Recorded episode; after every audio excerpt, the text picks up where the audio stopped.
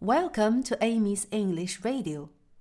这首歌的第三句，Up above the world so high，高高的挂在天上。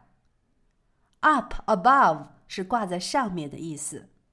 Up above。World 是世界的意思。World。So high 太高了。So high。 Twinkle, twinkle, little star, how I wonder what you are. Up above the world so high, like a diamond in the sky. Twinkle, twinkle, little star, how I wonder what you are.